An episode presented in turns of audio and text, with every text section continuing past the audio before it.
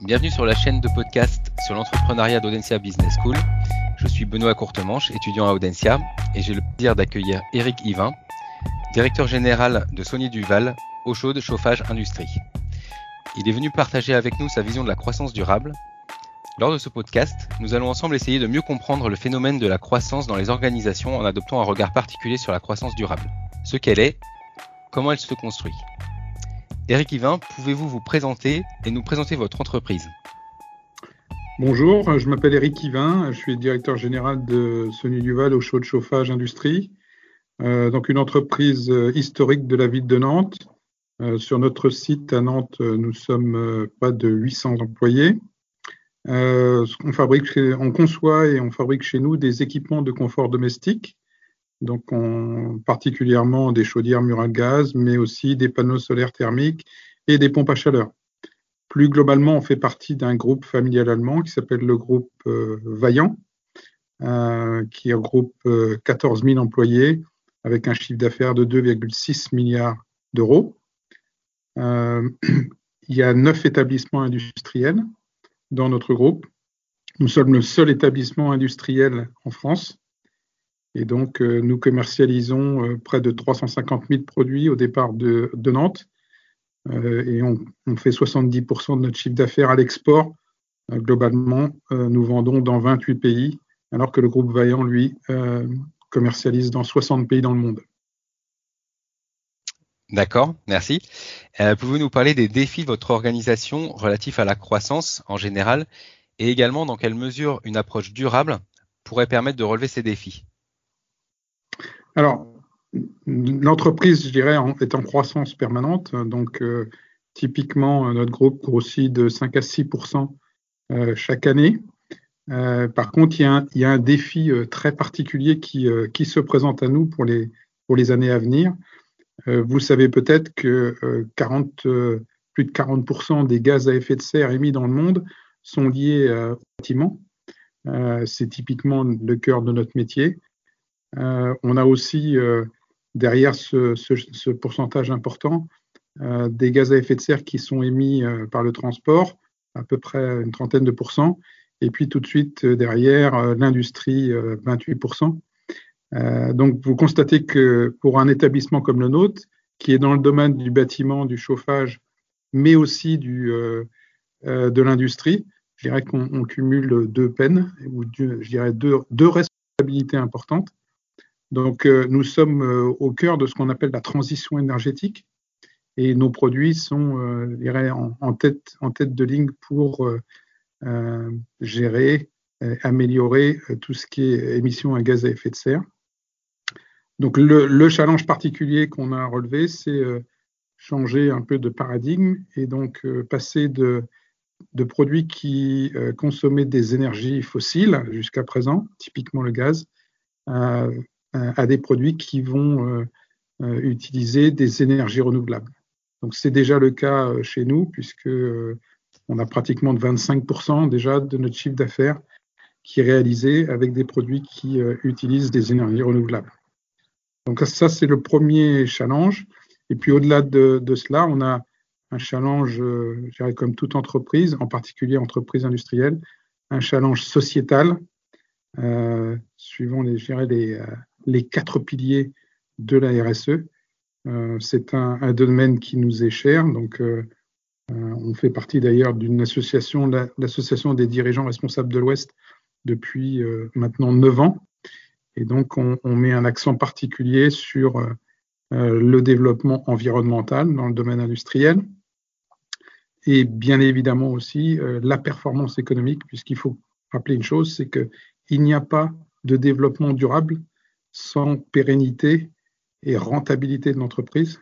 Euh, c'est parfois un, des quatre piliers de la RSE euh, qui est malheureusement oublié, mais c'est bien évidemment un pilier très très important pour nous. Il faut garantir la pérennité de notre, de notre marque, de notre entreprise qui est plus que centenaire. Et euh, face à un environnement qui change, nous devons nous adapter. Mmh. Oui, tout à fait. Effectivement, et vous faites, euh, vous avez rappelé beaucoup de choses. Euh, effectivement, l'émission de gaz à effet de serre, vous avez parlé de la source bâtiment. Euh, c'est bien de rappeler à nos auditeurs du podcast qu'effectivement, le bâtiment, bah, il y a une part de consommation, c'est pour chauffer l'ambiance du bâtiment, c'est bien ça C'est effectivement chauffer, mais c'est plus que ça. C'est chauffer, c'est de plus en plus le refroidir. Euh, tout ce qui est lié à la ventilation et l'air conditionné. Et on sait que ça aussi, c'est un gros challenge euh, à l'avenir, puisqu'on a des bâtiments qui se, sont de plus en plus isolés euh, thermiquement. donc c'est bien, en particulier en hiver, en termes de consommation liée au chauffage. Mais le pendant de ça, c'est qu'on on va avoir de plus en plus de difficultés à refroidir les bâtiments pendant, pendant les, périodes, les périodes chaudes. Euh, et donc ça, ça fait partie du bilan euh, énergétique à prendre en compte. Et puis il y a le dernier aspect qui est, vrai, euh, qui est moindre, qui est la consommation électrique des bâtiments. mais il faut savoir que la, consommation électrique, l'éclairage, aussi tous les équipements, je dirais, utilisés dans le, dans le bâtiment, ça compte pour moins de 10% du bilan énergétique. Donc effectivement, les deux points les plus importants, ce sont le chauffage euh, là, euh, et puis aussi le, refroidissement, voire la production aussi d'eau chaude pour, euh, pour les, bâtiments individuels ou privés. Et oui. Et, en ce c'est ce qu'on peut dire. Finalement, vous avez cette contrainte bah, de production industrielle comme toute industrie et une double mission puisque vos produits se destinent à chauffage refroidissement et donc vous avez à la fois bah, finalement votre euh, votre impact en, tant que euh, de votre en tant que votre activité productive et ensuite la, durée de vie de vos produits vont consommer et euh, si possible consommer moins avec des énergies renouvelables pendant leur vie chez vos clients. Voilà. Vous dire que c'est une double, une, double, un double enjeu pour vous. Ouais, c'est ce que j'appelais au tout début la, double peine. Donc effectivement, on a, un, on a un double objectif qui est évidemment euh, de réduire euh, notre euh, empreinte environnementale, notre, bilan carbone, au travers de nos produits qu'on commercialise et qu'on installe, mais aussi dans, sous l'aspect production industrielle qui doit être de plus en plus vertueuse et de plus en plus, j'irais, garante de, de, l'environnement. D'accord. Et, et, alors, est-ce qu'il y en a une triple encore, puisque vous avez parlé du challenge sociétal, qui est encore quelque chose qui, qui va au-delà et qui prolonge, euh, euh, on va dire, les, les, aspects gaz à effet de serre, euh, des règlements climatiques. On a l'impression de rajouter des couches. donc dans tout ça, est-ce que vous pouvez nous définir ce qu'est la croissance durable pour vous? Mettez-vous des priorités ou est-ce que tout, tout doit être un, une en cohérence et c'est tout un alignement à, régler? Tout, tout, doit être, je dirais, cohérent. On ne peut pas, je dirais, pousser les feux sur un des piliers de la RSE au détriment des autres. Donc, euh, il y a effectivement un challenge euh, environnemental, donc ça j'en ai déjà beaucoup parlé. Il y a un, un, challenge aussi, euh, je dirais, de rentabilité. Donc, il faut que on est, on est dans un monde qui est très très compétitif. J'ai oublié de mentionner que même en interne chez nous, on est confronté à une concurrence interne. Hein, donc, euh, parmi les neuf établissements dont j'ai parlé, on a des, un établissement en Chine, deux en Slovaquie, un en Turquie, euh, bien, évidemment en Allemagne, et, mais aussi en Angleterre. Euh, mais on est, on est dans un, un, environnement qui est concurrentiel et donc il faut veiller aussi à, rester tout à fait compétitif.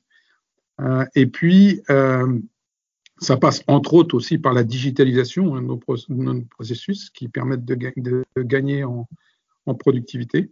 Et puis l'aspect euh, social aussi, il est très très important puisque euh, c'est la clé de voûte. Hein. Sans, les, personnes qui travaillent avec nous, euh, nous ne sommes rien, nous ne produisons pas. Donc il faut veiller, je à l'épanouissement du personnel qui travaille avec nous et qui, nous aide à, produire. et donc là, il faut en permanence innover, y compris socialement, euh, pour maintenir la motivation et euh, euh, en particulier ce qu'on appelle de la qualité de vie au travail pour, pour tous les employés de l'entreprise. Mmh. Effectivement. Et on, sait que vous êtes particulièrement engagé sur tous ces chantiers. Auriez-vous des exemples emblématiques dont vous seriez particulièrement fier ou dont vous tirez une, satisfaction particulière qui, qui permettrait d'illustrer et euh, qui euh, permettrait aussi à des, des gens qui, qui, se questionnent ou qui ne, qui ne voient pas bien comment ça se matérialise concrètement, des exemples qui pourraient tout simplement leur donner envie de vous suivre et compte tenu de, des bénéfices que vous avez euh, constatés sur ces chantiers. Ah, sous, sous, quel aspect euh, votre question? Eh bien, sous l'aspect social, sous l'aspect social, sous l'aspect environnemental?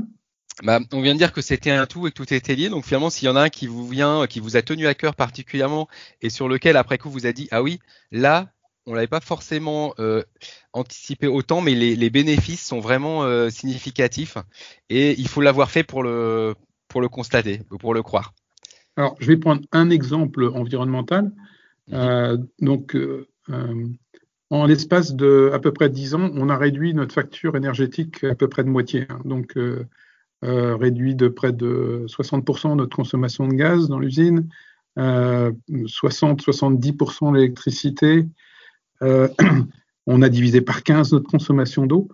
Donc un, exemple, ça a été l'isolation des bâtiments, par exemple, puisque en particulier pour ce qui est des, des du rendement énergétique, il faut quand même garder à l'esprit que, comme, toujours, euh, avant de, de, chercher les économies, il faut déjà limiter les gaspillages. Donc, euh, on a isolé nos bâtiments avec une enveloppe de 40 cm d'épaisseur euh, qui nous permettent en fait de moins rejeter des calories dans l'atmosphère. Côté social, on a beaucoup, beaucoup, je dirais, d'avancées, de, petites avancées. Donc, je vais citer un exemple. Les gens chez nous bénéficient de ce qu'on appelle des contrats temps libre ou des contrats seniors c'est-à-dire qu'à à leur demande, des personnes sur une année peuvent nous demander 15 ou 25 jours euh, de congés supplémentaires euh, liés à une condition particulière, par exemple besoin d'aider quelqu'un dans sa famille, euh, je dirais s'impliquer dans le milieu associatif, ce genre de choses. Donc on a une cinquantaine de personnes qui, bénéficient de, de, telles mesures. On, a beaucoup, beaucoup aussi d'initiatives personnelles. Donc notre je dirais, notre mode de, pensée, c'est de dire euh, quiconque a une bonne idée au niveau euh, social, euh, au niveau environnemental sur le site, la porte est ouverte et on fait tout pour aider les personnes. Je, le répète, pour leur donner une meilleure qualité de vie au travail. Je vais donner un exemple. On a eu des, gens qui ont voulu développer des potagers sur notre site, des gens qui ont voulu avoir une salle de sport sur notre site, des gens qui ont voulu installer des ruches sur notre site. Tout ça, euh, avec très très peu de moyens, euh, ça peut, et surtout avec beaucoup de bonne volonté, euh, ça peut se développer très facilement. Et donc là, nous, on est, on est là pour aider en fait le personnel, je dirais, dans l'épanouissement de, leur, de, leur, de, leurs besoins ou de, leur, de leurs envies. donc, on, participe beaucoup à ce genre de, je dirais, de, de support. Et il y, a, quelque chose, quelque chose, à mon avis, aussi qui est important, c'est que la RSE, c'est pas quelque chose qui se décrète facilement, je dirais, euh, top-down. Hein. C'est pas la direction qui a d'une entreprise qui a, une, je dirais, la, science infuse et qui sait ce qu'il faut faire. Euh, c'est en fait les idées de chacun euh, qu'il faut mieux collecter et organiser. Et, et donc, c'est tout à fait dans ce sens-là que nous, on fonctionne. C'est en fait les employés qui nous apportent les bonnes idées, les propositions, euh, et on, fait en sorte de, pouvoir les, mettre en œuvre et de pouvoir les supporter. Donc voilà quelques exemples, ils sont innombrables, hein, mais quelques exemples qui, font en fait que les mentalités changent et qu'il y a un sentiment de plus en plus fort d'appartenance à l'entreprise, comme, et puis surtout que l'entreprise deviennent simplement le prolongement de la vie. Quoi. C'est pas, il n'y a pas la vie en dehors de l'entreprise et dans l'entreprise. Euh, c'est un tout. Et euh, il, faut, il faut pour que les gens, je dirais, vivent bien, ils soient bien dans leur entreprise. C'est ça, c'est ça notre, c'est ça notre credo. Mmh Très bien, merci. Euh, ces exemples concrets, je pense, permettent de bien illustrer à des, gens qui, découvriraient euh, ces, notions. Euh, est-ce que vous avez envie de nous parler de d'où viennent cette d'où vient cette sensibilité finalement, puisqu'on voit qu'il y a l'approche RSE est très diverse dans, dans l'industrie et dans les entreprises en général. vous sauriez vous votre sensibilité, le fait d'avoir lancé ces chantiers, d'où est-ce que ça peut venir? Bah, déjà, je dirais que le, la RSE, euh, chez Sony Duval, elle a commencé il y a, déjà très longtemps, puisque c'est mon prédécesseur qui avait euh, engagé cette démarche en 2008, hein, donc ce n'est pas, nouveau. Hein. on n'a pas découvert la RSE euh, la semaine dernière.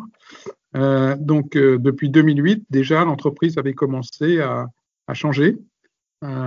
et quand j'ai pris le, relais en mi-2010, je me suis tout à fait reconnu dans la démarche et on a euh, simplement continué à développer. Euh, et je pense que c'est euh, c'est un mouvement de fond. Hein. c'est simplement une ce sont des attentes nouvelles qu'il faut comprendre. Ce sont des relations aussi nouvelles, probablement un petit peu moins conflictuelles comparé, je dirais, aux relations sociales qu'il y a pu y avoir il, y a, il y a 20 ans ou, ou 30 ans. c'est vraiment faire prendre conscience à l'ensemble du personnel qu'on est tous, on est tous dans le même bateau. Quoi. Donc, euh, que ce soit au niveau euh, environnemental, euh, au niveau social, on, a vraiment tous intérêt à collaborer, à coopérer et, surtout écouter les attentes des besoins des autres. Et très souvent, les attentes et les besoins des autres sont assez faciles à satisfaire c'est plutôt du bon sens. Donc euh, pour moi, le, la RSE, c'est simplement euh, l'agglomération des bons sens, simplement. D'accord. Et qui découle euh, d'un engagement d'un groupe, enfin d'une entreprise historique avec une sensibilité qui remonte finalement à, assez loin, si, si j'ai bien suivi. Ça remonte effectivement à, à quelques années, pas très très loin, parce que il y a quand même en mémoire un autre environnement, y compris chez Sony Duval euh, il y a encore 20 euh, ans, euh, qui était probablement beaucoup plus conflictuel. mais les choses ont évolué, des salariés et les partenaires, les partenaires sociaux ont un rôle fondamental évidemment aussi dans, ce, dans ce type de changement, mais on sent que je dirais la période est favorable pour euh, euh, briser un certain nombre de paradigmes et, euh, et, travailler plus dans la, dans la confiance. Hein, donc, euh, c'est lié aussi aux valeurs qui sont affichées dans l'entreprise. Donc, nous, on a, on a des valeurs dans l'entreprise qui sont clairement identifiées, qui sont immuables, qui sont les mêmes pour l'ensemble du groupe. Et il faut que les gens se reconnaissent dans ces valeurs-là. Personne ne se reconnaisse pas dans ces valeurs-là. C'est clair qu'elles n'ont pas grand-chose pas grand, grand chose à faire chez nous. Euh, mais ce qu'on peut reconnaître aujourd'hui, c'est que effectivement, euh, le personnel adhère à ces valeurs, ce qui explique en particulier l'extrême faible turnover qu'on a, puisqu'on a moins, on a moins de 4% de turnover dans une entreprise, ce qui est euh, très très très faible, et, et, qui montre aussi l'attachement des personnes à l'entreprise dans laquelle ils vivent. D'accord. Et ce qui, ce qui accompagne également la performance, c'est-à-dire qu'un un turnover faible, même si c'est pas facilement quantifiable, c'est quand même moins de coûts euh, de, de rotation, de formation, d'adaptation à pour des compétences, par exemple. Bien sûr, c'est c'est euh, euh la marque en fait, euh, c'est là, je dirais un peu ce qu'on appelle la marque employeur.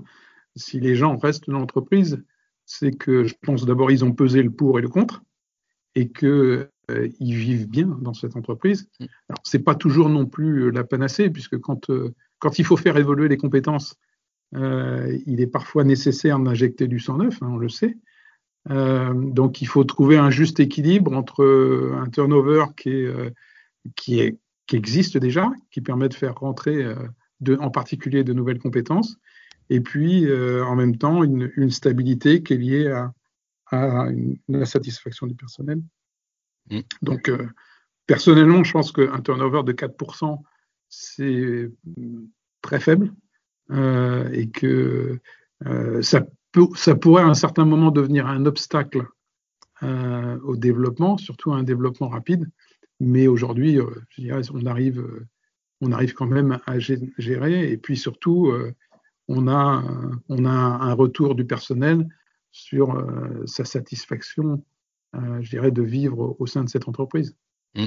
Vous avez répondu à la dernière question que je voulais vous poser, qui était euh, justement les bénéfices et les, retombées, puisque vous avez parlé tout à l'heure, je reviens sur les économies d'énergie, on réduit sa facture de gaz de 60% et d'électricité 70%. Donc toute entreprise peut faire ce calcul et se dire d'accord, ça me rapporte euh, tant euh, à chaque facture. J'allais vous demander bah, sur le plan social, quelles sont les retombées? Vous l'avez mentionné, hein, la fidélisation, un turnover et des, salariés euh, attachés à leur entreprise. J'imagine c'est aussi une grande motivation, une grande implication.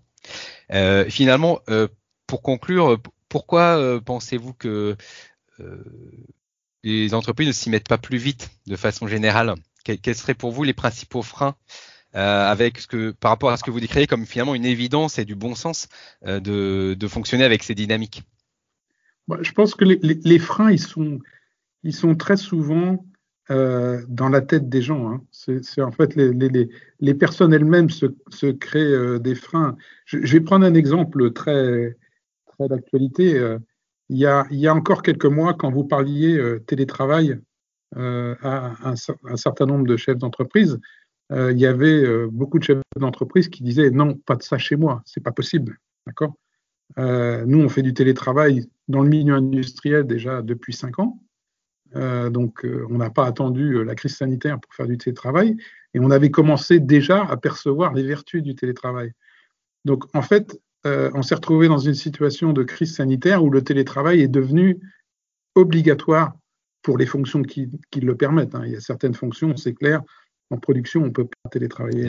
Il y a télétravailler. Et du coup, en l'espace de quelques semaines, on a vu les mentalités changer et, euh, je dirais les, plus euh, euh, les, personnes les plus ardemment contre le télétravail changer d'un seul coup d'avis. Et donc, je pense que c'est ça. Les, les, principaux, les principaux obstacles, ils sont, ils sont liés à, à la mentalité, euh, à des blocages psychologiques euh, chez tout le monde. Hein. On en a tous. Hein. C'est pas, faut pas pointer du doigt euh, certaines personnes plus que d'autres, mais certaines choses qu'il faut faire évoluer. Et donc, sur le long terme, les choses évoluent, les mentalités changent. Mais honnêtement, il n'y a pas d'obstacle. À la RSE, il n'y a pas d'obstacle. À partir du moment où on respecte à la fois la rentabilité et le, je dirais le, euh, le bien vivre euh, de l'ensemble des employés, je ne vois pas ce qui ne peut pas fonctionner. Euh, je veux dire, il est évident qu'une, machine, qu'une organisation qui continue à se développer, à, être, à être rentable, tout en je dirais, préservant l'environnement et en, donnant satisfaction à ses salariés, elle, elle, elle n'a pas de raison euh, de disparaître dans les décennies ou, les, ou même les, siècles à venir. Hein. Il, y a, il y a vraiment aucune, aucune raison. Donc, euh, mhm. euh l'avenir sur ce, sur ce point-là, à mon avis, il est, il est brillant.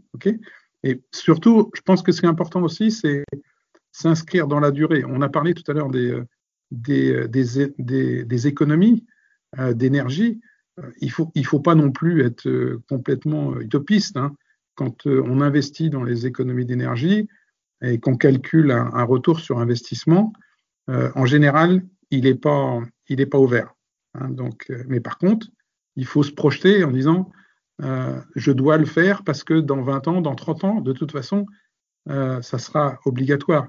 Donc, il faut mieux dépenser un petit peu maintenant. et sur le long terme, de toute façon, je sais que je suis dans la bonne direction. Donc, pas avoir peur d'investir un petit peu plus, de manière continue, de manière raisonnée, une fois de plus, ne pas mettre en danger l'entreprise, mais euh, se développer avec une vision long terme des choses. Mmh, d'accord. Donc, pour conclure, le, donc la croissance durable, vous y, vous y croyez? Pour votre entreprise et puis, et puis euh, au-delà? Oui, oui, j'y crois parce que c'est vraiment c'est se projeter, c'est se projeter plus loin, c'est voir un coup plus loin. Euh, et, euh, euh, Et on parlait d'obstacles. Peut-être qu'il y a un obstacle, c'est effectivement les gens qui voient beaucoup trop à court terme et qui veulent, je dirais, un retour sur investissement, quel qu'il soit, hein, qu'il soit financier ou même, je dirais, en termes d'efficacité, mais sur, du très très court terme, ça c'est clair. Le court terme, c'est pas durable.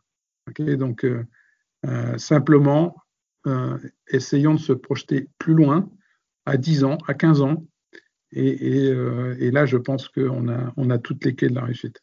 Oui, effectivement, le court terme est-il durable? C'est une réflexion que qu'on peut laisser à chacun. Euh, merci beaucoup, Eric Yvain, d'avoir participé à cette interview. Je vous en prie. Et, hum, et puis pour les auditeurs, vous pouvez retrouver l'ensemble des podcasts sur podcast-entrepreneuriat.audencia.com. À bientôt. Merci. Au revoir.